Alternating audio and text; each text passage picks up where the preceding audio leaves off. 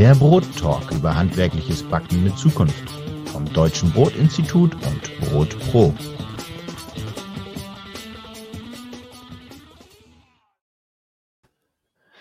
Ja, herzlich willkommen aus Weinheim und aus Hamburg. Hamburg. Moin, moin.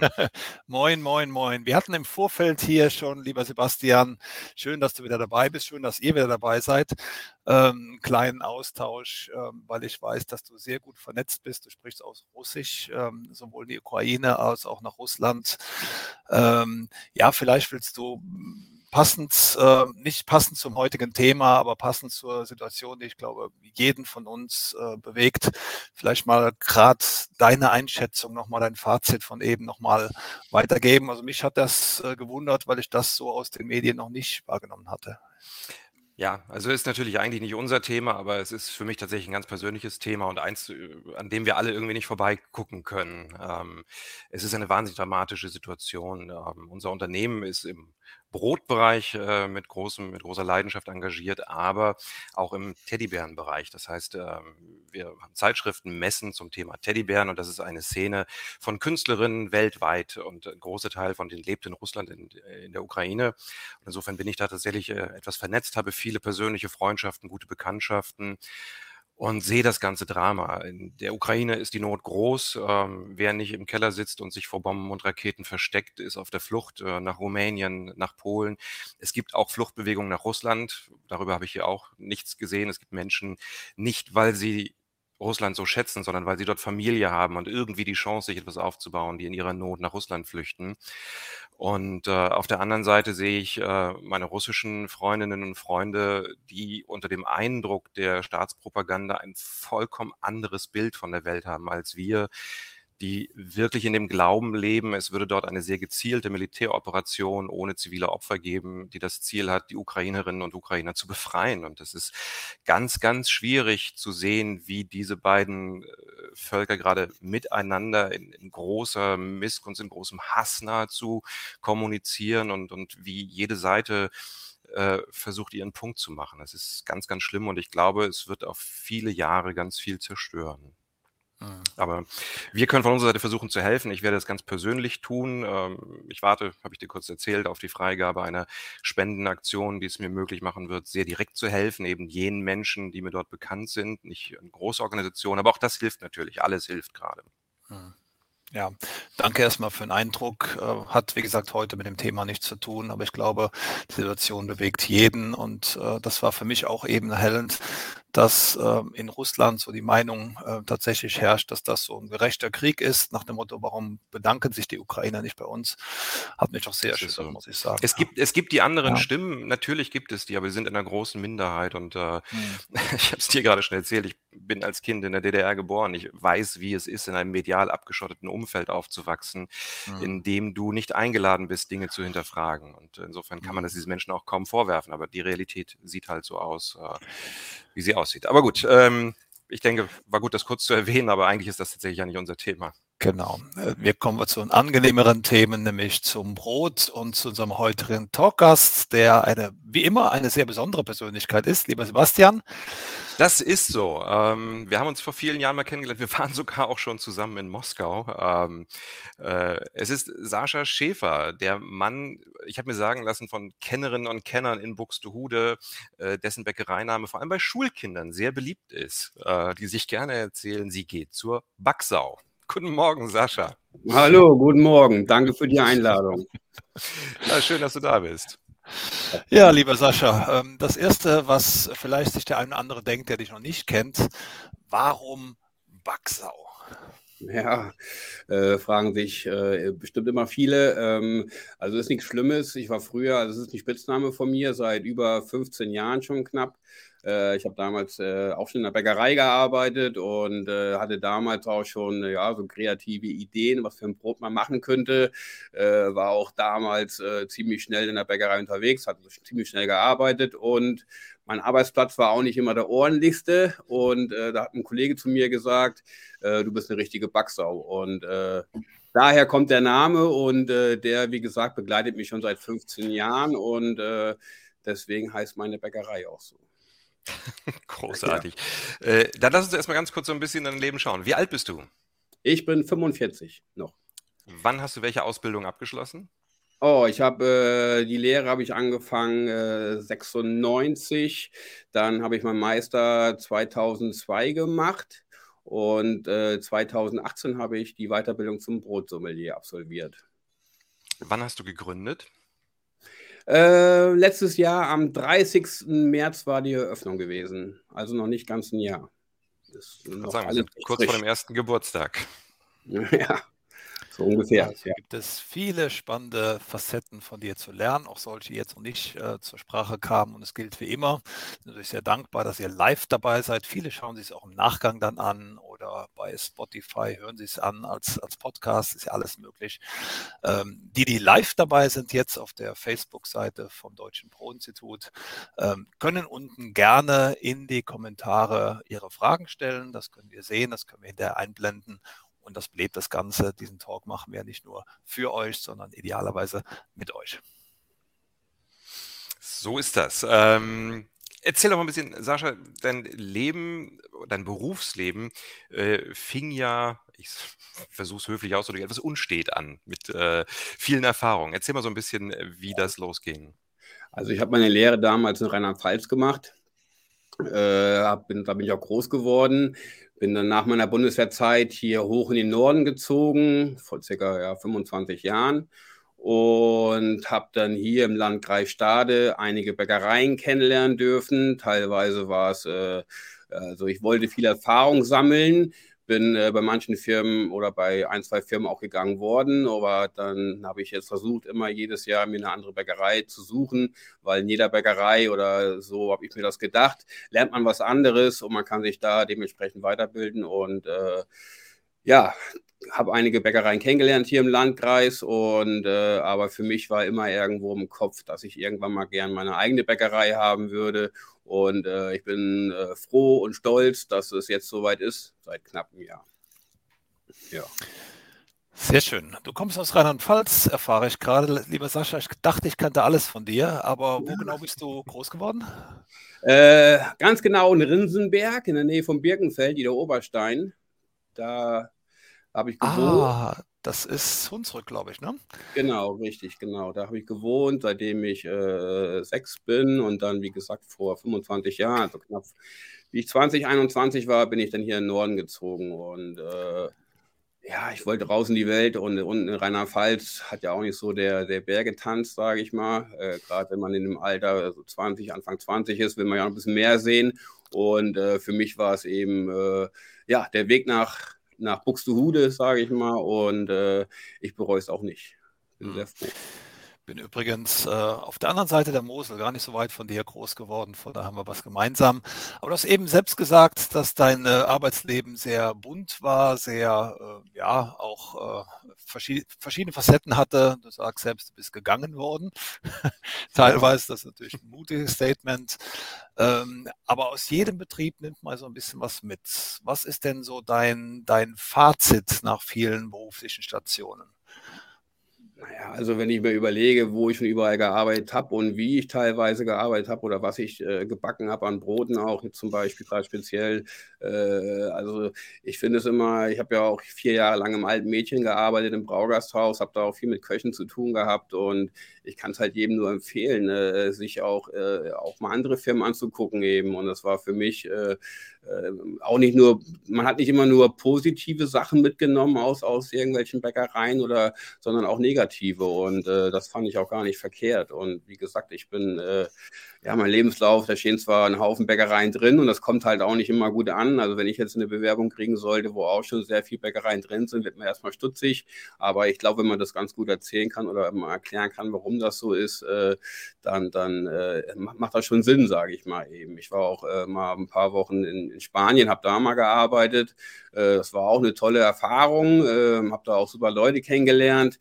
Äh, aber dann kam irgendwann kein Geld mehr und für umsonst will man ja auch nicht arbeiten. Und aber der Weg mal, dass man auch mal im Ausland gearbeitet hat, ähm, kann ich jedem halt nur empfehlen. Und ähm, ich glaube, die ganze Erfahrung, die ich sammeln durfte in den letzten 25 Jahren, äh, die, das kommt mir jetzt auch zugute mit der eigenen Bäckerei eben.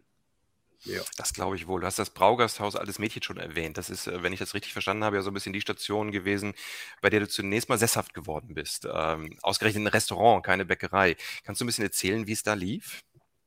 Ja, also wir waren, äh, als alte Mädchen ist ja ein Braugasthaus, wie du schon gesagt hast. Und ähm, wir haben da unsere eine kleine Bäckerei gehabt und haben da unsere Brote für, wir hatten auf der Karte auch belegte Brote draufstehen. Und die haben wir alle bei uns im Gasthaus gearbeitet. Habe eine ganz kleine Bäckerei, die war höchstens, oh, lass mich lügen, 15 Quadratmeter groß ungefähr. Der Ofen, der war im, im Gasthaus drin, dass die Leute also auch äh, mich beim, mir beim Backen zugucken konnten. Ähm, durch die Arbeit im alten Mädchen äh, kam ich auch auf den Brotsommelier. Äh, mir hat das mal ein Kollege damals geschickt, wo es noch ganz neu war. Und äh, dachte ich mir, ja, das wäre eigentlich perfekt auch für uns, da wir ja dann auch äh, ja, verschiedene Brotsorten mit den verschiedenen Bieren eben zusammen ähm, ähm, ja, mal ausprobieren können, was da am besten zupasst. Und äh, ja, mein Chef hat damals gesagt, ähm, das ist eine gute Geschichte und äh, deswegen bin ich auch Brotsommelier mit geworden, weil es halt für, für das alte Mädchen, für unsere Speisekarte und auch für so Tastings und so ähm, war das natürlich perfekt eigentlich. Hm. Was mir aus deiner Fortbildung in Erinnerung geblieben ist, unsere Gespräche, wo du immer wieder sehr, sehr kreative, und zwar mit drei Ausrufezeichen, Brotsorten vorgestellt hast, Kombinationen, ähm, die ich so noch nicht kannte. Vielleicht zählst du einfach mal so ein paar typische Brotsorten auf oder ein paar besonders exotische Brotsorten auf, die du im alten Mädchen kreiert hattest. Ja, also im alten Mädchen haben wir einige. Ich habe angefangen äh, im alten Mädchen und musste jede Woche, oder was heißt musste, ich habe jede Woche ein Brot der Woche gemacht. Das heißt, ich musste jede Woche ein neues Brot kreieren, was dann äh, nach ein paar Monaten oder Jahren natürlich auch irgendwann schwer wird. Und äh, naja, ich, wie gesagt, die kreativen Ideen. Ich hatte mal ein Currywurstbrot gemacht. Wir haben auch teilweise Hochzeiten bei uns veranstaltet, wo es dann abends um 12 noch Currywurst gab. Äh, und da ist das übergeblieben von. Und am nächsten Tag war ich dann in der Bäckerei gestanden, musste auch noch mal irgendwas Neues machen oder mir mal Gedanken machen. Und dann bin ich immer ins Kühlhaus gegangen oder auch ins Trockenlager und geguckt, was da so steht. Und äh, ja, da kam ein Currywurstbrot bei raus. Äh, ich hatte ein Lasagnebrot, habe ich schon mal gemacht. Also das waren schon, ähm, das habe ich bei uns im Laden jetzt schon ein Blumenkohlbrot mit weißer Schokolade gemacht. ähm, das sind äh, alles Sorten, auch gerade das Blumenkohlbrot, das ist so ein Brot, das äh, viele runzeln die Stirn und denken, oh, was ist das denn für ein Brot oder, oder ob das überhaupt schmeckt und, und gerade. Ich würde eher die weiße Schokolade beim Blumenkohl stören. nee, das passt. Also das haben wir ja gelernt beim Lehrgang auch beim Brotsommelier mit dem Food Pairing eben halt, welche Geschmacksrichtungen sich äh, äh, teilweise ergänzen oder verstärken oder dass man auch mal einen Geschmack, den man so irgendwie gar nicht kennt, sich verändert, wenn man eine andere Zutat mit dabei macht. Also ich kann mit ruhigem Gewissen behaupten, egal welches Brot ich backe, sei es so äh, ähm, ja, außergewöhnlich, wie, wie es sich äh, anhören mag, es hat alles schon seinen Sinn, auch von den Geschmacksrichtungen her. Also es ist kein nichts dabei. Obwohl einmal habe ich ein Brot gemacht, das war mit Lavendel.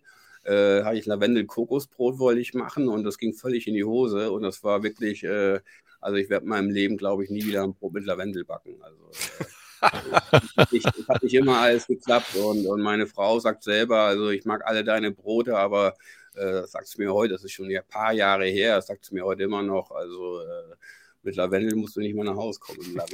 das lasse ich dann aber auch. Dann, ja. Aber das, das zeichnet dich aus, wie ich finde, deine Kreativität, äh, auch ähm, durch dieses Brot der Woche. Ich habe dir damals schon gesagt, dass es natürlich extrem anstrengend ist, jede Woche eine neue ja. Brotsorte kreieren, sich dann auch ein bisschen wieder zu steigern oder komplett abzuwechseln. Also da würde ich mal sagen, da hast du in, in, in der Zeit beim alten Mädchen in der Tat so viele Brotsorten geschaffen, da könntest du eine Bibel mitfüllen mit den Rezepten. Also zu Hause ich habe da zu Hause, ich habe immer meine Rezepte so auf dem Schmierblock mit aufgeschrieben, habe zu Hause auch sechs Blöcke rumliegen äh, mit Rezepten äh, und, und teilweise kann ich es selber nicht mehr lesen, äh, weil das dann immer so nebenbei alles aufgeschrieben worden ist. Und aber genau das mit den außergewöhnlichen Brotsorten, genau das würde ich auch, äh, habe ich auch jetzt in meiner Firma, in meiner Bäckerei eben, äh, dass ich mich da auch kreativ auslebe und genau das mögen meine Kunden aber auch. Also, Klar kommen sie rein und wenn da mal was Neues da ist und wird erstmal gefragt, was das denn für ein Brot ist. Aber ich bin dankbar, dass ich so Kunden habe, die so aufgeschlossen sind und die auch mal was versuchen, was sie noch nie gehört haben oder noch nie getestet oder noch nie gegessen haben und so. Und das macht, äh, ja, wie Bernd schon sagte, macht mich so ein bisschen aus. Und mir macht es auch Spaß eben daran. Ähm, wir machen ja öfter, wir haben ja bei uns im Laden, bei mir in der Bäckerei, bieten täglich zehn Brotsorten an, plus minus eins. Ähm, und ich variiere die Brotsorten. Wir haben Stammsorten, die wir jeden Tag machen, aber das ist mein Beruf, da, da lebe ich auch für und deswegen äh, gibt es bei uns auch öfter mal neue Kreationen. Also manche Bäcker oder manche Kollegen würden vielleicht sagen, bist du bekloppt, so oft irgendwie neue Brotsorten zu machen. Das ist ja alles für den Ablauf auch, äh, ist auch richtig, nicht alles so optimal, aber das ist so mein Leben. Mir, mir gefällt das, mir macht das Spaß und äh, meinem Bäcker macht es auch Spaß, glaube ich, dass sie äh, nicht jeden Tag dasselbe haben, sondern äh, dass man sich da auch selber kreativ ausleben können. Also meine, meine, meine Gesellen auch oder auch Verkäuferinnen, alle, die bei uns arbeiten, die haben ja auch manchmal jetzt mittlerweile ganz gute Ideen und das setzen wir dann zusammen um. Und äh, das macht uns aus und das ist halt äh, die Freude, die ich bei meiner Arbeit habe. Ja. ja, klasse. Da kommen wir gleich nochmal genauer drauf. Äh, lassen wir doch zuvor, bevor wir ein bisschen tiefer in die Backsau einsteigen, jemand anderes zu Wort kommen, der über dich spricht. Oha. Ja, guten Morgen. Ja, Sascha. Als ich Sascha 2021 kennengelernt habe, kurz vor der Eröffnung seiner Bäckerei, ähm, wusste ich nicht, was das für ein Mensch ist. Sascha ist ein totaler, lieber, geradliniger Mensch. Er ist Perfektionist, er ist ein wahrer Künstler mit seinem Brot. Ich habe vorher nie Brote gegessen. Ähm, mittlerweile liebe ich und schätze ich seine Produkte. Ähm, ich kenne keinen Menschen, der so perfektionistisch angelegt ist wie er. Und das spürt man, egal was er macht, egal welche Kreation er produziert. Er ist ein Perfektionist und er ist ein Künstler. Er ist ein toller Mensch und ich bin froh mit ihm. Nein, das Atelier ist froh, mit ihm zusammenzuarbeiten. Das ist ähm, ja einfach Wahnsinn. Sascha, bleib so wie du bist, ähm, mach weiter so. Ähm, das läuft, glaub es mir. Schönen Tag euch. Ja, das war Jörg Stiegler, ein Geschäftspartner von dir, ähm, ein Fotograf und äh, so eine Art Werbemensch, sage ich mal, ja, der dich unterstützt. Äh, wie stehst du zu ihm? Wie, wie kamt ihr zusammen? Ja, wie gesagt, Jörg kenne ich seitdem wir, oder kurz vor der Eröffnung habe ich Jörg kennengelernt. Ich hatte ja damals, äh, wie ich noch mal Mädchen war, einen Lieferdienst aufgebaut, da ich dann Kurzarbeit war und äh, ja auch mal sehen wollte, wie äh, meine Brote überhaupt hier im Landkreis ankommen. Und einen Kunden habe ich gehabt, äh, der Jörg kannte und äh, er hat wohl auch mal ein Brot dann äh, Jörg gegeben. Und Jörg hat dann damals gesagt, von wegen, oh, wenn der mal seinen Laden hat, dann äh, äh, muss ich ihn unbedingt mal kennenlernen, weil er hat ja ein Fotostudio und so. Und äh, ja, da haben wir uns kennengelernt. Kurz vor der Eröffnung war das sogar noch. Und mittlerweile sind wir, ich würde schon sagen, sehr gut befreundet. Und äh, Jörg oder Atelier Blende macht eben meine Social Media Arbeit, ähm, ähm, mein Facebook- und Instagram-Account. Und äh, ja, ich bin da sehr dankbar, dass ich äh, ja, mit dem Atelier Blende zusammenarbeiten darf. Gründung ist ein gutes Thema. Da hast du mich ja auch eine schlaflose Nacht ge äh, gekostet. Ähm, denn äh, sie hat ja erst im zweiten Anlauf so richtig funktioniert. Es gab den ersten Anlauf, den wir ja. damals mit dem Magazin Brot Pro in einer Serie begleitet haben. Das heißt, wir haben Schritt für Schritt äh, dein Tagebuch veröffentlicht äh, auf dem Weg zur eigenen Bäckerei, wobei es dann zum Abbruch kam. Wir ja. haben die Geschichte also nie erfolgreich beendet und dann plötzlich äh, gab es dir dann doch die Backsau. Erzähl mal. Ja.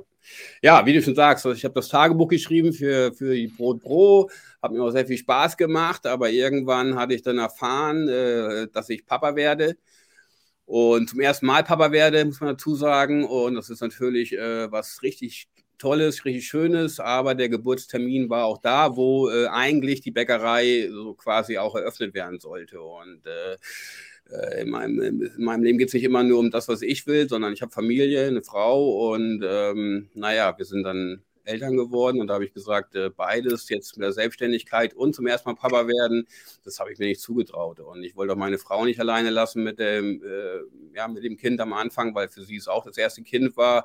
Und äh, ich glaube, das brauchte halt, oder ich war der Meinung, das braucht auch die 100 Prozent äh, die Aufmerksamkeit. Und deswegen habe ich gesagt, von wegen, okay, ich schiebe das erstmal auf, mache erstmal einen Abbruch und äh, mit der Selbstständigkeit, das muss noch ein bisschen warten Ähm, das war natürlich damals, wo ich dann auch gerade wegen Tagebuch äh, das geschrieben hatte, dann fürs Brotmagazin, Abbruch. Das ist immer nichts Schönes, sage ich mal, aber ich denke mal, ich habe alles richtig gemacht. Ich bin froh, dass ich es so gemacht habe, dass ich erstmal noch ein Jahr gewartet habe und erstmal mit meinem äh, ja, Kind äh, was miterleben durfte und äh, als Familie zusammen. Und aber wie gesagt, das war für mich äh, immer klar, das ist jetzt nicht äh, der Abbruch für, für immer, sondern äh, wir schieben das erstmal auf und dann irgendwann geht es weiter. Und ein Jahr später hat es dann ja auch äh, geklappt. Das ja neben ähm, der äh, Familie Glückwunsch nochmal, auf dem Weg nochmal, ähm, ja auch äh, Corona zu beigetragen, du hast selbst gesagt, Kurzarbeit und so weiter. Ähm, und im Zuge deiner neuen Bäckerei hast du ja vieles anders gemacht. Das ist ein, ein Brotkonzept, das klang ja schon raus, zehn Sorten Brot täglich. Aber du bist ja auch neue Wege gegangen im Bereich der Ladeneinrichtung. Erzähl doch mal. Ja, ich meine, äh, bei uns im Laden, also wir haben, ich habe ja noch einen Geschäftspartner mit bei mir dabei äh, in der Bäckerei. Und wir haben den ganzen kompletten Umbau. In dem Laden, in der, in der Immobilie war früher eine Filiale, eine Bäckereifiliale mit äh, Café und, und Gästetoiletten. Und wir haben alles komplett selber umgebaut, weil, äh, naja, aufs Geld mussten wir ja auch ein bisschen gucken, weil so dicke haben wir es nicht gehabt. Und deswegen haben wir ja eigentlich alles selber gemacht. Äh, außer, ja, Fliesen hat ein Bekannter von uns gelegt, aber sonst haben wir wirklich alles selber umgebaut. Wir haben eine Wand reingezogen, wir haben äh, das ganze Holz äh, den Dresen selber gebaut, wir haben äh, die Rückwand, die Brotwand haben wir selber gebaut. Äh, und ich muss sagen, wir haben eigentlich, das ist das Witzige eigentlich dabei, wir reden da immer noch oft drüber, wenn wir dann mal zusammen abends ein Bier trinken und, und das alles mal so ein bisschen Revue passieren lassen. Einen Plan haben wir gar nicht gehabt eigentlich. Wir haben zwar so ein bisschen im, äh, äh, gewusst, wie, wo, was stehen soll und so, und aber im Endeffekt haben wir die Immobilie damals bekommen und haben angefangen und einfach gemacht. Und ähm, Jetzt muss ich sagen, ähm, wir sind auch da beraten worden, farblich von meiner Schwester. Äh, die kennt sich damit ganz gut aus. Und äh, ja, es ist auch schön geworden. Äh, also ich finde den Laden super schön. Ähm, und aber es war wirklich äh, auch sehr viel Arbeit und es war auch Tage, es gab auch Tage dabei, wo man wirklich äh, einfach nur noch nach Haus wollte und mit dem Kopf unter die Decke und einfach nur die Tränen laufen lassen, weil man eigentlich auch durch war. Und äh, es war schon sehr anstrengend, sage ich mal. Es war wirklich kein, von Anfang an äh, kein Geschenk, äh, sich selbstständig zu machen. Äh, wir haben uns alles hart erarbeitet und wenn man sieht, wie das jetzt läuft, da kann man da schon stolz drauf sein. Das glaube ich wohl. Nochmal einen, einen halben Schritt zurück. Du sagtest, finanziell hattet ihr es nicht so dicke, deswegen habt ihr so viel selbst gemacht. Wie war das? Ich meine, das war nun wirklich mitten in Corona. Es war nicht zu Beginn von Corona, als man vieles noch nicht wissen konnte, sondern es war mitten in dieser Krise, in der viele Unternehmen ums Überleben kämpfen. Ähm, da ist es ja schon sehr speziell in die entgegengesetzte Richtung zu gehen, zu sagen, ich eröffne jetzt und dafür auch noch eine Finanzierung zu finden. Wie lief das? Naja, also erstmal war es ja so, ähm, da wir alles selber umgebaut haben, ähm, und, und Corona war äh, und wir kurz oder ich Kurzarbeit hatte, mein Kollege Peter, der hatte, äh, der ist äh, Flugmechaniker, Flugbau, Flugzeugmechaniker und er hatte einen Haufen Überstunden, er konnte sich dann auch frei nehmen, weil durch Corona eben auch nicht die großen Aufträge oder viele Aufträge da waren. Ich hatte dann auch frei gehabt und so hatten wir auch Zeit zum Umbauen. Also ich frage mich heute oder ich wie, wie wir das gemacht hätten, wenn, äh, wenn wir normal gearbeitet hätten. Das wäre eigentlich völlig unmöglich gewesen, weil wir wirklich, äh, äh, ja, wir haben angefangen Ende, Ende oder Mitte November, glaube ich, oder Ende Oktober haben wir angefangen mit Umbau und wir hatten da wirklich drei, vier Monate jeden Tag da gearbeitet und das nicht nur acht Stunden, sondern auch teilweise länger. Und ich weiß gar nicht, wie das geklappt hätte, wenn ich jetzt hätte im alten Mädchen noch weiter ganz normal arbeiten hätte müssen. Deswegen, mhm. äh, ja, und ja, und mit der Finanzierung, klar, wir haben einen Businessplan geschrieben, aber das habe ich auch in meinem Leben noch nie gemacht. Deswegen haben wir uns dafür auch einen Unternehmensberater dazu genommen, der uns da unterstützt hat, eben auch. Und naja, ich muss auch ehrlich gestehen, äh, meine finanzielle Situation, die äh, war auch nicht die beste. Meine Schufa war auch nicht, äh, ja, also deswegen war mir schon von vorher bewusst, dass es von der Finanzierung her nicht so einfach wird. Und deswegen habe ich ja auch Peter, ist ja auch mit, mit, also ist mit ein Grund, warum er mit dabei ist, Äh, ich hatte, ähm, ja, ich kann es ruhig sagen, ich habe da kein Problem mit. Ich war mal vor ein paar Jahren in einer Privatinsolvenz, ist aber alles mhm. erledigt, bin schuldenfrei, alles gut, aber stand halt noch in der Schufa drin und deswegen war mir immer bewusst, von wegen alleine kriege ich das sowieso nicht gebacken alles. Mhm. Und mhm. äh, naja, die Banken, ähm, als wir auch die Bankgespräche hatten dann irgendwann, das ist ja auch zum, zum Thema geworden, aber ich konnte alles auch gut erklären und äh, ich finde, es ist wichtig, man, jeder hat mal in seinem Leben oder mein Leben war schon sehr turbulent, also ich habe bestimmt nicht alles richtig gemacht in meinem Leben, aber ich glaube, wenn man sieht, was jetzt daraus geworden ist, oder es ist immer schön, dass man, egal wie man im Leben irgendwie dasteht, äh, wenn man will, kann man alles schaffen irgendwo. Und ähm, darauf kann man dann auch schon stolz sein. Das, das ähm, glaube ich. Das ist so. Und ich kann mir vorstellen, natürlich, dass so eine Privatinsolvenz ein, ein großes Thema ist in so einem Bankgespräch.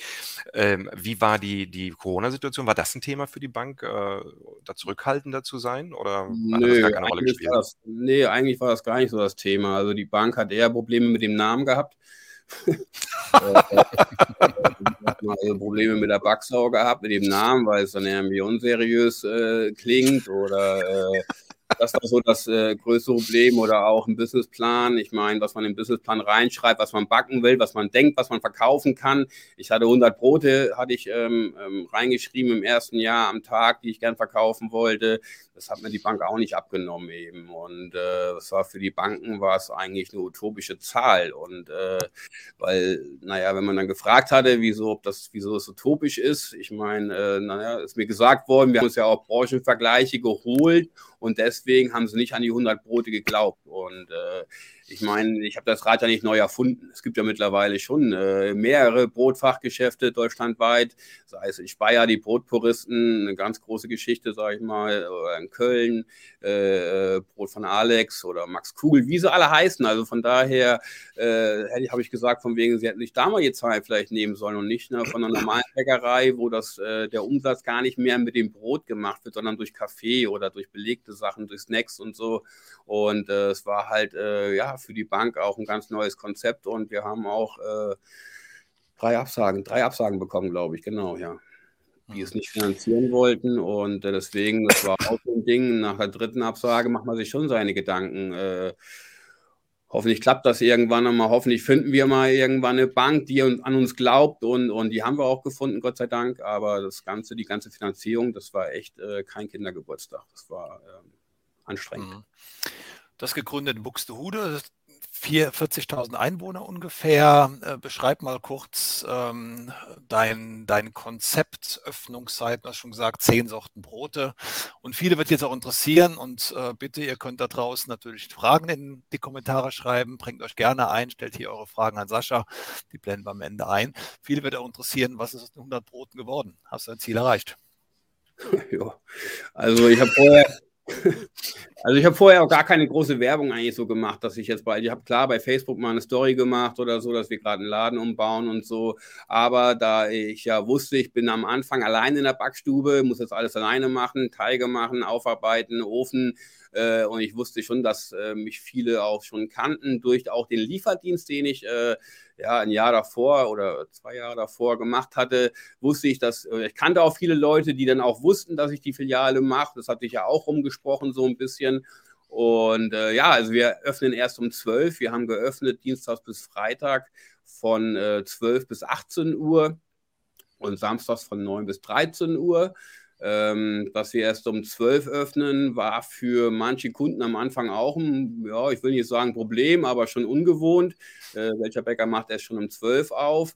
Aber das ist dem geschuldet, da wir auch keine Brötchen anbieten und da ich auch für meine Mitarbeiter und für mich auch äh, ja, familienfreundliche Arbeitszeiten äh, haben möchte äh, und wir tagsüber arbeiten. Ähm, ja, machen wir erst um 12 auf. Das heißt, wir fangen morgens um 6, 6 oder um 7 an zu arbeiten und äh, die 100 Brote am Tag, die haben wir eigentlich von Anfang an, äh, ich würde fast sagen, vom ersten Tag an geknackt. Also es war, ja, es war Wahnsinn, wie es also angelaufen war. Also ich war Wahnsinn. Also es war auch dann durch Corona, weil ja noch alle zu Hause waren oder viele Leute zu Hause waren und gar nicht bei der Arbeit, äh, äh, äh waren natürlich auch viele neugierig. Äh, weil das Schild Baxau, der Brotsommelier, das hing schon ein paar Tage länger oben äh, vom Laden. Und da haben sich schon einige Leute gefragt, was kommt da denn rein? Und äh, naja, ich wollte eine gewisse Transparenz auch haben äh, für meine Kunden, eben, dass sie sehen, wie wir arbeiten. Unser ganzer Laden ist äh, drumherum alles mit Glas.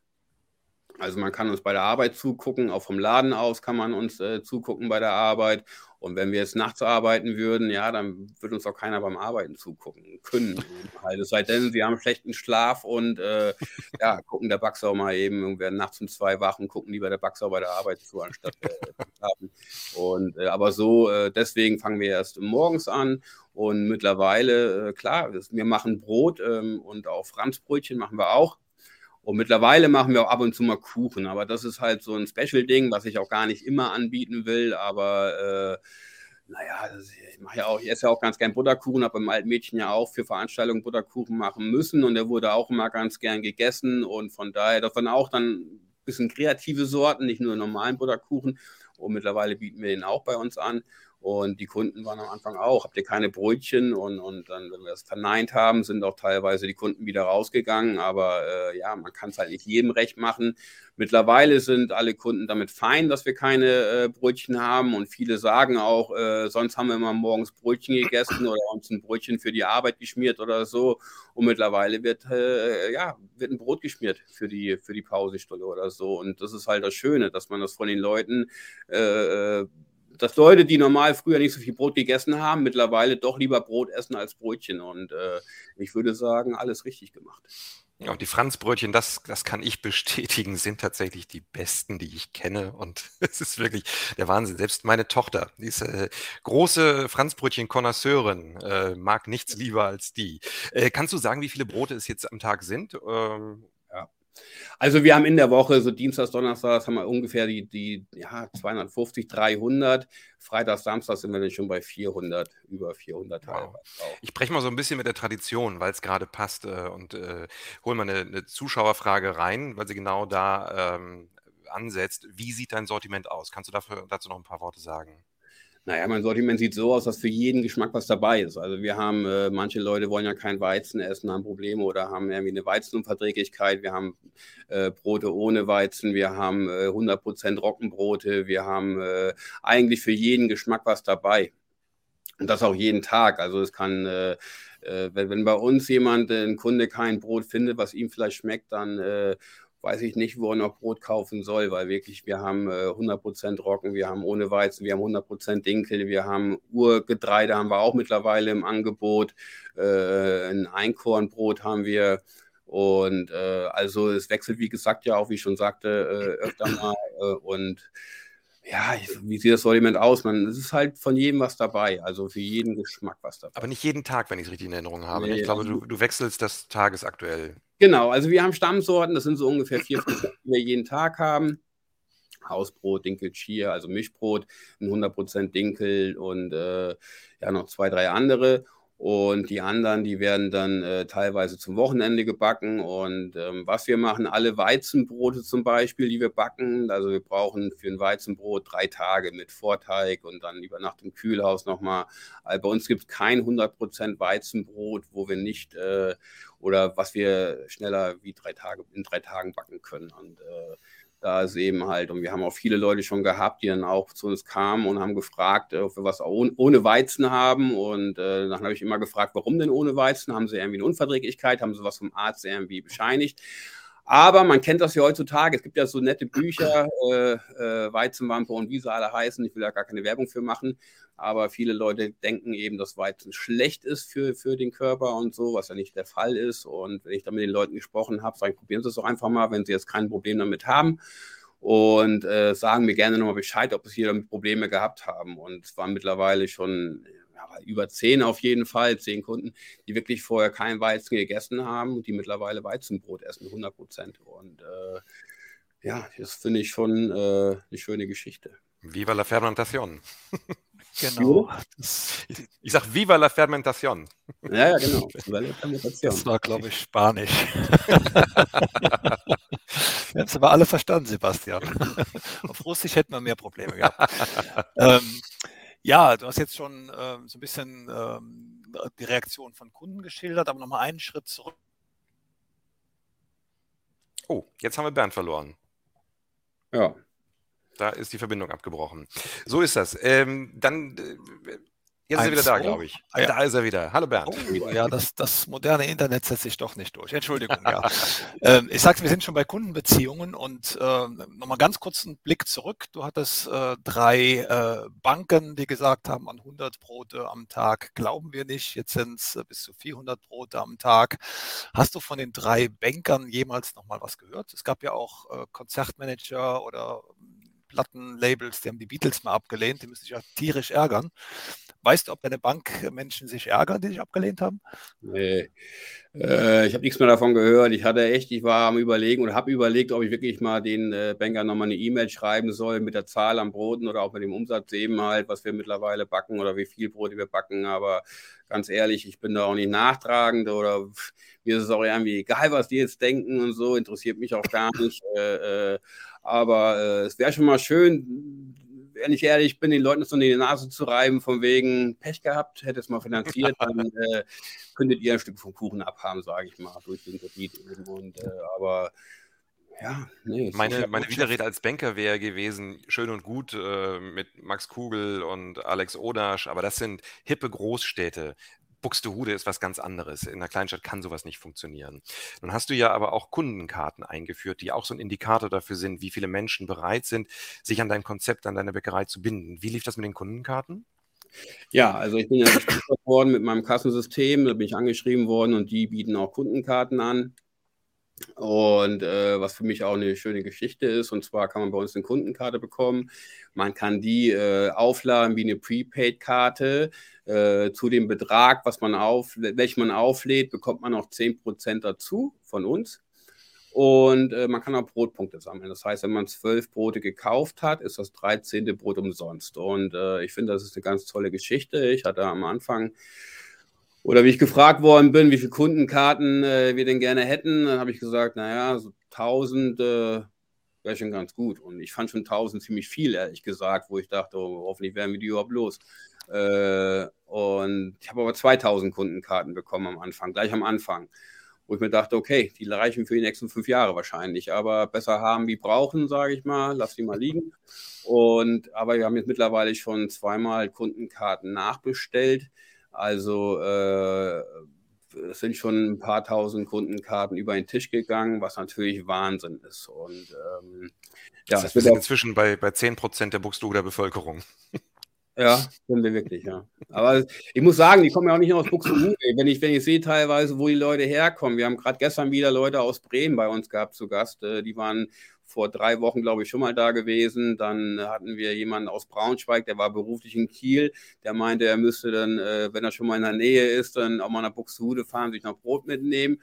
Und also die Leute kommen auf Stade, also auch vom weiter her weg, sage ich mal, um, um Brot zu kaufen. Und äh, es sind nicht nur Buxtehuder, aber ähm, es sind schon einige. Und ähm, ja, ich kann mich also nicht beschweren. Wir haben genug Arbeit und äh, ja, deswegen mussten wir uns ja auch schon, äh, ja, muss es ja auch weitergehen und wir mussten nochmal neu Geld investieren jetzt. Mhm. Bevor wir dazu kommen, zum neuen Investieren und zu dem, ja. was du vorhast, äh, noch ein spannender Aspekt, wie du deine Finanzierung der Gründung äh, aufgebaut hattest. Da war ja auch Crowdfunding ein Aspekt. Nee, bei der Gründung war das nicht. Also es war äh, das, das, Crowdfunding habe ich jetzt für die neue äh, Investition ah. gemacht gehabt. Äh, das war ähm, ja kam jetzt erst, ist äh, ganz aktuell und das mit Crowdfunding, das kannte ich vorher noch gar nicht, ehrlich gesagt. Äh, das, das geht wahrscheinlich vielen anderen so. Magst du einmal ganz kurz erzählen, was es mit Crowdfunding auf sich hat? Ja, also mittlerweile kann ich es auch aussprechen, Crowdfunding. Ich glaube, der äh, Clemens Dinges, der mich da betreut hat, der wird jetzt stolz auf mich sein, wenn er das sehen sollte.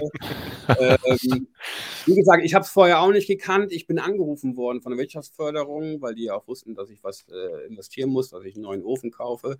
Crowdfunding heißt quasi, dass man sich äh, ja, Unterstützer sucht, die was ähm, ja, die dich unterstützen und du da mit dem Geld was investieren kannst. Also quasi so wie mein Fall jetzt ein neuer Backofen oder auch wenn man sich selbstständig machen will, man kann sowas auch äh, über die Crowdfunding machen.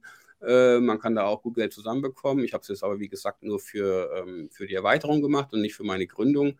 Crowdfunding heißt einfach, ja, man sucht die Unterstützer, die einen unterstützen will, die Geld spenden. Im Gegenzug dazu bietet man Dankeschön-Geschenke an, wo man sich aber auch Gedanken machen muss, was man denn anbietet, weil äh, ja, ich bin da mehr oder weniger ins kalte Wasser geworfen worden. Und wie gesagt, ich habe es vorher noch nicht gekannt und habe den ganzen Sinn dahinter auch nicht verstanden und wollte auch erst gar nicht mitmachen bei dem Crowdfunding, weil ich fand immer so Spenden sammeln, das war, habe ich so ein kleines Problem mit gehabt. Das war für mich irgendwie so wie betteln eigentlich dann. Aber äh, im Endeffekt habe ich mir gedacht, ich bin Existenzgründer, ich habe den Laden noch nicht mal ganz ein Jahr und muss jetzt eine große Investition machen. Das muss ja jedem klar sein, dass ich da jetzt nicht äh, Geld auf dem Konto habe für einen Nigelnagel neuen Ofen. Und deswegen war ich dann auch fein damit und habe damit äh, dem Crowdfunding äh, einen Ofen, also mir Geld gesammelt, damit ich ein bisschen mehr Geld für meinen Ofen zusammenbekomme. Und ähm, das läuft über Start Next heißt ähm, ähm, die, die, die Seite, Internetseite. Und äh, es gibt noch die Ideenbeweger. Das ist also auch so eine Crowdfunding-Plattform, die nur für regionale Leute hier zuständig ist, die einen auch da äh, ähm, unterstützen, behilflich sind und äh, ja, das war, wie gesagt, für mich auch was ganz Neues und ich habe mich da auch mal schlau gemacht, welche Firmen da überhaupt schon mitgemacht haben. Man kann immer auf der Internetseite immer gut gucken, was da schon alles so passiert ist. Und aber wie gesagt, ich bin äh, da ja auch angerufen worden von der Wirtschaftsförderung hier aus Stade, ob ich da mitmachen will und ähm, hatte dafür auch nur zwei Wochen Zeit, um alles vorzubereiten. Also das ist schon ziemlich knapp gewesen und da meine Zeit auch äh, äh, ja, sag ich mal, knapp bemessen ist, weil ich halt viel in der Backstube arbeite, bin momentan immer noch und auch im Büro halt alles noch äh, selber mache, ist wie gesagt meine Zeit nicht so, äh, ja, habe ich nicht so viel Zeit. Deswegen hatte ich da nur zwei Wochen, um ein Video zu machen, um mir Gedanken zu machen, welche Dankeschön-Geschenke man vielleicht für die Leute machen könnten und so. Und äh, ich habe gehört oder mir ist gesagt worden, dass die anderen, haben noch mehrere Firmen mitgemacht, äh, da ein halbes Jahr Vorbereitungen hatten, um sich da Gedanken zu machen. Und, und da finde ich schon zwei Wochen ziemlich sportlich. Und ähm, aber ich kann es ja. jedem nur empfehlen, sich da mal schlau zu machen, wenn man irgendwas braucht, investieren will oder sich sogar, äh, ich weiß, dass es Firmen gibt, die sich darüber vollkommen finanziert haben. Und äh, ich, doch mal, bring's doch mal gerade runter. Ich möchte mich jetzt bei dir beteiligen. Wie viel muss ich investieren und was bekomme ich dafür? Naja, bei mir war es so, ich habe ja wie gesagt die Dankeschön-Geschenke, man hat immer noch mal, ich habe dann äh, mir Gedanken gemacht, was kann ich den Leuten bieten eben, hatte zum Beispiel jetzt ein äh, Brot- und Bier-Tasting da gehabt für sechs Personen, habe dann da, wer 300 Euro spendet, bekommt so ein Tasting von mir eben. Oder ich habe äh, Brotpakete als Dankeschön gehabt, dass ich drei Brote äh, verschickt habe äh, für den und den Preis eben. Und ja, also man, so muss man sich halt Gedanken machen, was man den Leuten eben anbieten kann. Es soll sich natürlich finanziell auch lohnen.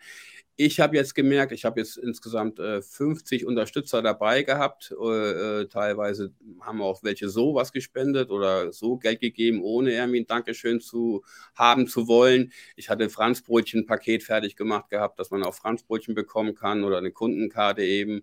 Äh, ähm, aber wie gesagt, da muss man sich schon ein bisschen Gedanken machen, dass alles ein bisschen besser planen, nicht so wie ich das gemacht habe.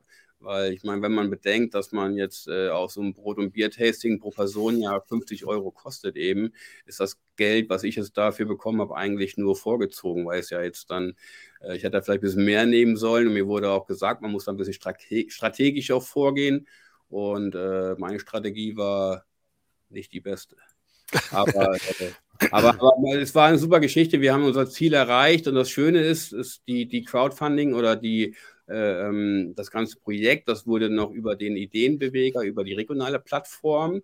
Ähm, die haben noch so ähm, ja, noch einen Sponsor dabei gehabt. In dem Fall war es die Wirtschaftsförderung, die Regionalwirtschaftsförderung, die pro gespendeten Euro nochmal 25 Cent oben drauflegen. Also oh, wow. ähm, Schöne hier bei der Wirtschaftsförderung, dass die auch das unterstützen, wo ich auch sowieso sehr froh bin. Also ich telefoniere öfter mal mit den Leuten von der Wirtschaftsförderung, die mir auch im Vorhinein, also bevor ich die Bäckerei hatte, äh, schon viele Gespräche hatte und so. Und äh, ja, ich kann es halt wirklich jedem nur empfehlen. Letztlich, letztlich ist ja Crowdfunding eine, eine Möglichkeit, sich äh, Investitionen auch von den eigenen Kundinnen und Kunden äh, finanzieren zu lassen. Ja. Äh, und da spielt es natürlich auch eine Rolle, eine, eine Verbindung zu denen zu haben. Äh, da reicht es dann ja nicht aus, äh, Brot gegen Geld über die Theke zu reichen. Mhm. Du hast von Anfang an Social Media auch genutzt für dich. Genau. Ähm, also inwieweit spielt das eine Rolle in deiner Kommunikation und in der Kundenbindung? Also jetzt, äh, jetzt abgesehen von der Crowdfunding finde ich es halt sowieso sehr wichtig. Aber es war auch für die Crowdfunding-Geschichte. Äh, man hätte auch viel mehr Werbung machen können durch äh, Instagram, Facebook und so. Und für mich ist das äh, extrem wichtig. Und, und ich habe es im alten Mädchen gesehen. Da habe ich ja teilweise für meinen Account, privaten Account, auch die Bilder gemacht und Texte fertig gemacht. Ähm, und äh, ich weiß, wie viel Zeit das frisst. Und mhm. ich weiß, dass es für mich sehr, sehr wichtig ist, auch gerade wenn wir neue Brotsorten machen, dass es auch nach außen getragen wird. Und deswegen bin ich froh, dass ich mit dem Atelier Blende hier zusammenarbeite und, und dass die mir da gut unterstützen. Und äh, bis ich ein gescheites Bild fertig gemacht hatte oder fotografiert hatte, das dauerte schon ziemlich lange. Und so äh, bringe ich die Brote hier ins Studio und äh, werden fotografiert. Und ich finde, heutzutage ist es eigentlich unerlässlich. Ich glaube, ohne Facebook und ohne Instagram oder ohne die ganze Social-Media-Arbeit äh, hätte man noch nicht den Erfolg, den man so äh, hat. Oder das auch dann, dass es weit verbreitet ist, sage ich mal. Also ja, nun hast ja den, den Ofen damit finanziert, um deine Backkapazität zu erweitern. Wohin sollen die Brote gehen? Was sind die nächsten Pläne? Ja, also ich, wir Buxtehude ist ja nicht so groß, wie ihr schon auch äh, auch schon gesagt hattet, aber es ist äh, Buxtehude Nord, Buxtehude Süd, mal eben hochzufahren, um, um Brot zu kaufen zum Feierabendverkehr. Also da braucht man schon fast eine halbe Stunde durch die ganzen Ampeln und durch den Verkehr. Deswegen sind die Stimmen immer lauter geworden, dass ich in Buxtehude Nord auch mal noch eine Filiale machen sollte. Und ähm, ja, der neue Ofen, den wir jetzt äh, auch bestellt haben, der Anfang April kommt, ähm, damit werde ich mehr Brote backen und zwar für eine Filiale in Buxtehude Nord.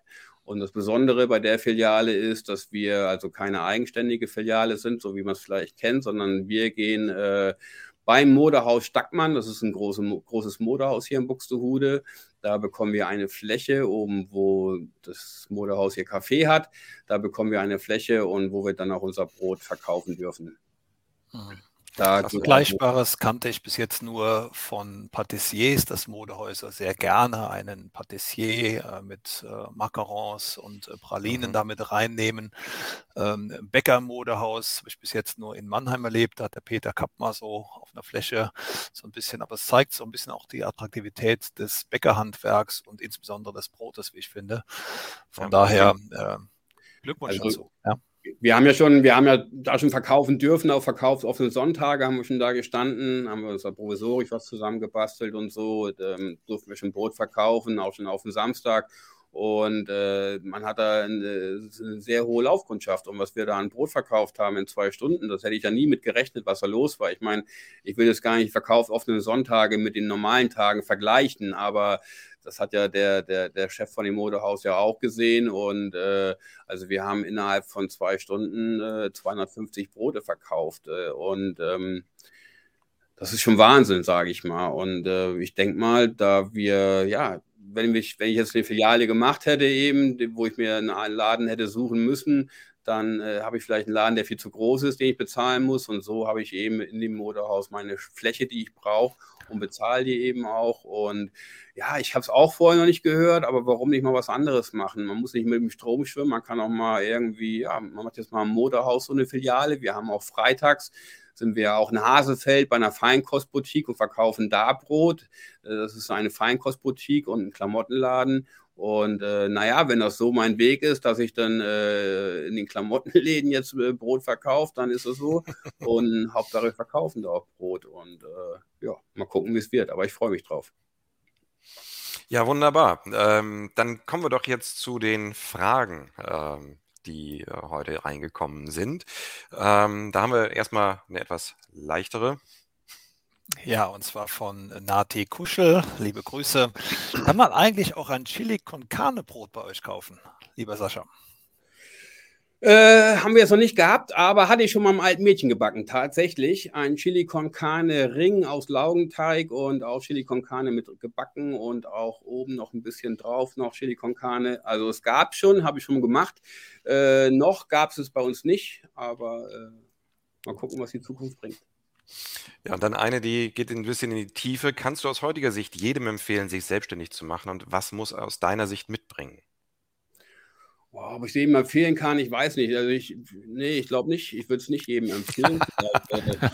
ja, nein, ich weiß, es liegt an jedem selber. Also ich weiß, wie ich bin. Und ich weiß, dass ich auch nicht immer ein leichter Arbeitnehmer war. Und da ich halt schon, wie auch Jörg sagte, sehr perfektionistisch bin und ich auch öfter mal im alten Mädchen ins Büro geladen worden bin, oben zum Geschäftsführer, äh, weil ich Brote nicht verkaufen wollte, die in meinen Augen nicht äh, gut geworden sind. Und äh, deswegen war für mich irgendwo äh, nie die Frage, ich musste es für mich selber machen, weil ich keine Lust habe, mein Leben lang irgendwie jemanden vor mir zu haben und äh, ja, der mir was zu sagen hat.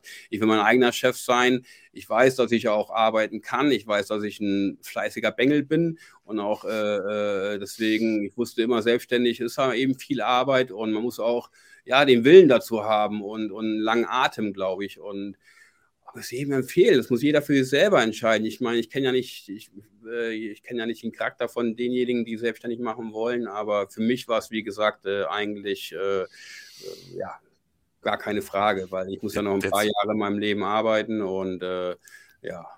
Der zweite Teil der Frage war ja auch, äh, was muss er aus deiner Sicht mitbringen? Und da höre ich bei dir raus, Zähigkeit und langen Atem, oder? Ja, auf jeden Fall. Das muss er auf jeden Fall haben. Also, das ist, mhm. also ich bin ja echt öfter mal oder ähm, auch wenn ich so abends nach, zu Hause bin, ist es wirklich, ich habe sehr anstrengende Tage und aber nichtsdestotrotz, oder wenn ich dann, äh, äh, wenn ich morgens in die Bäckerei reinkomme und, und sehe, das ist äh, mein Geschäft, also man kann gar nicht erklären, wie, wie, wie stolz man darauf sein kann, eben halt, egal wie man kaputt man ist oder wie, wie fertig man ist. Ich meine, ich sehe auch nicht jeden Tag aus wie das blühende Leben, aber äh, ich freue mich jeden Tag aufs Neue, dass ich selbstständig bin, dass ich es geschafft habe, den Weg zu machen. Und äh, wenn jemand äh, ja auch so einen Willen hat wie ich und auch da so hinten dran stehen kann, oder dann äh, kann ich es logischerweise empfehlen, ja. Kam noch eine Frage.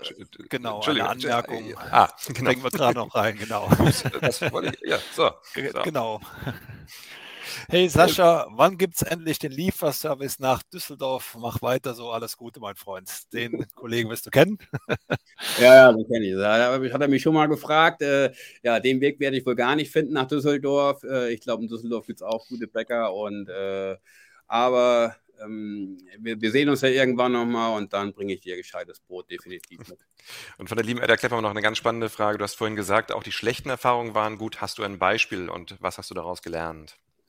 Ja, ist sicher eine schlechte Erfahrung. Äh, ich habe schon Geld äh, ausgegeben, äh, was ich vielleicht gar nicht brauchte. Ich habe mir zwei, äh, zum Beispiel einen Hubtäter gekauft gehabt für meine Vollkornteige eigentlich oder für äh, Roggenteige eben, die ja besser äh, oder was für die Qualität besser ist, wenn es ein Hubtäter oder schonender geknetet wird und so. Habe aber gemerkt, dass ich das eigentlich gar nicht so viel mache und das ja war also eine Fehlinvestition in dem Sinne, weil ich lieber einen zweiten Spiral jetzt mir gekauft habe das sind Sachen, äh, och, man kann nicht alles vorher wissen eben halt. Und im Nachhinein hatte ich mir auch äh, noch eine Maschine noch gekauft, wo so ein Teigteiler eben halt, mit dem ich dann auch mal am Anfang gearbeitet habe, aber das hat mir auch nicht so gefallen und da habe ich dann auch, den habe ich wieder verkauft, habe natürlich dann auch Verlust gemacht, weil äh, ja, ist, äh, Leute bezahlen nicht ganz gern was für gebrauchte Sachen und äh, das sind halt so Sachen. Aber sonst äh, habe ich weiß ich nicht, ob ich jetzt einen Fehler groß gemacht habe, ist noch gar nicht so, aber ähm,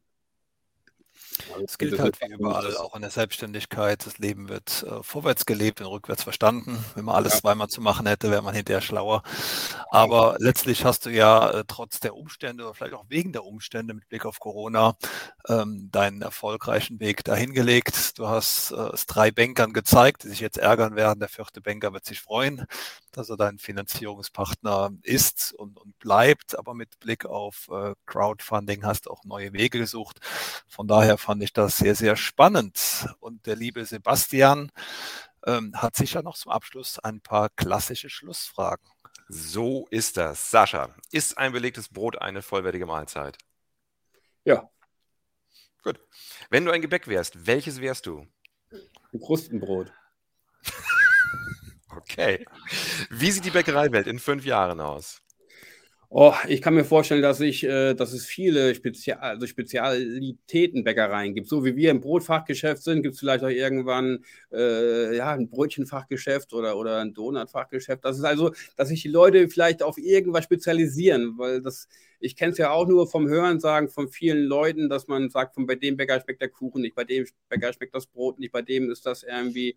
Also ich glaube, es gibt keine Bäckerei, bei der alles 100% immer gut ist und deswegen habe ich auch mein Konzept so gewählt, dass ich halt äh, nur Brote habe, gut und die Franzbrötchen, weil ich halt ganz gerne will, dass das äh, Leute bei mir aus dem Laden rausgehen, wo ich mit vollem oder ja, mit ruhigem Gewissen sagen kann, hier kannst du alles kaufen, das ist alles gut. Und ich glaube, dass sich das äh, irgendwann auch so, äh, ja, dass sich Leute mehr auf irgendwas spezialisieren. Und äh, das sehe ich in der Bäckerei, glaube ich, so, dass es ja, mehrere kleinere Bäckereien vielleicht gibt, die sich auf was spezialisiert haben. Wenn ich das äh, Nicken von Sebastian äh, richtig deute und mein innerliches Nicken auch, dann äh, folgen wir deiner Ansicht, dass in der Tat sehr gut ist und das behaupten wir schon viele Jahre hier in Weinheim, ähm, dass es durchaus gut ist, sich auf seine Stärken zu fokussieren, es nicht zu versuchen, allen recht zu machen. Du hast, lieber Sascha, äh, gezeigt, dass äh, ein Brotkonzept nicht nur in Bonn und äh, Köln und Speyer, Mannheim, München, äh, Ulm ähm, funktioniert, um die bestehenden am Markt mal so ein bisschen aufzusehen, Stuttgart, jetzt hätte ich fast die Sophie Henne vergessen, ähm, sondern auch in Buxtehude. Das gezeigt, dass man aus einer Privatinsolvenz heraus, so als vielleicht finanzieller Tiefpunkt, es so einem Erfolg, äh, erfolgreichen ähm, Unternehmer schaffen kann. Ähm, Du hast, ähm, und das haben wir alle heute gelernt, äh, uns erklärt, dass ein Blumenkohlbrot mit weißer Schokolade bestens funktioniert. Man aber tunlichst, äh, tunlichst die Finger von Lavendel-Kokosbrot lassen sollte. Und ähm, von daher war das für mich hier eine sehr, sehr spannende Runde. Vielen Dank. Vielen Dank. Unbedingt. Auch von mir ganz herzlichen Dank äh, dir, Bernd, äh, für die tolle Partnerschaft, dir, Sascha, für deine Offenheit, äh, für die interessanten Einblicke. Ich äh, fand es tatsächlich interessant. Bernd, besser kann man es nicht zusammenfassen, als du es gerade getan hast. Insofern kann ich mich nur anschließen und sagen, war super spannend. Vielen Dank. Danke für die Einladung nochmal und alles Gute für euch beide. Ja, vielen Dank und dir weiterhin viel Erfolg. Wir verfolgen weiterhin deinen Weg. Ähm, die Weinheimer kommen ja immer zurück, meistens zum Feiern. Von daher freue ich mich, äh, wenn du das nächste Mal wiederkommst, äh, bring Brot mit. Und äh, genau. Und für euch da draußen gibt es natürlich auch in einem Monat wieder, immer am ersten Mittwoch im Monat, äh, einen Brottalk, so auch am 6. April um 11 Uhr. Aufgrund der aktuellen Ereignisse ähm, sind wir derzeit noch nicht in der Lage, euch eine Person zu nennen, die wir euch da vorstellen werden. Aber eines steht fest, das wird auf jeden Fall eine spannende Persönlichkeit aus der Branche sein, die äh, genauso wie Sascha äh, spannende Facetten mitbringt, vielleicht eine Persönlichkeit, die noch nicht jeder von euch kennt und die deshalb umso spannender ist. Unbedingt, das können wir auf jeden Fall versprechen. Sehr gut, dann darf ich Dankeschön sagen, lieber Sebastian, lieber Sascha. Äh, bin ich gerade übers Wort gefahren, Sebastian. Du hast das Schluss. Nee, alles gut. Ich, um Gottes Willen. Ich wollte eigentlich auch nur sagen, vielen Dank an alle, an alle da draußen und allen einen produktiven Tag. Genau. Lasst uns arbeiten gehen. Tschüss. Danke euch.